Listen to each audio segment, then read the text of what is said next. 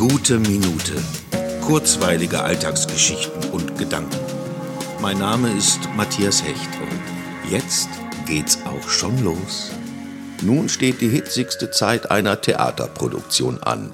Nicht wegen des Wetters, das natürlich auch dafür sorgt, dass wir ins Schwitzen geraten. Es ist Endprobenwoche. Viel Arbeit für alle Beteiligten, in der Regel mit dem Gefühl, hoffentlich alles rechtzeitig zu schaffen.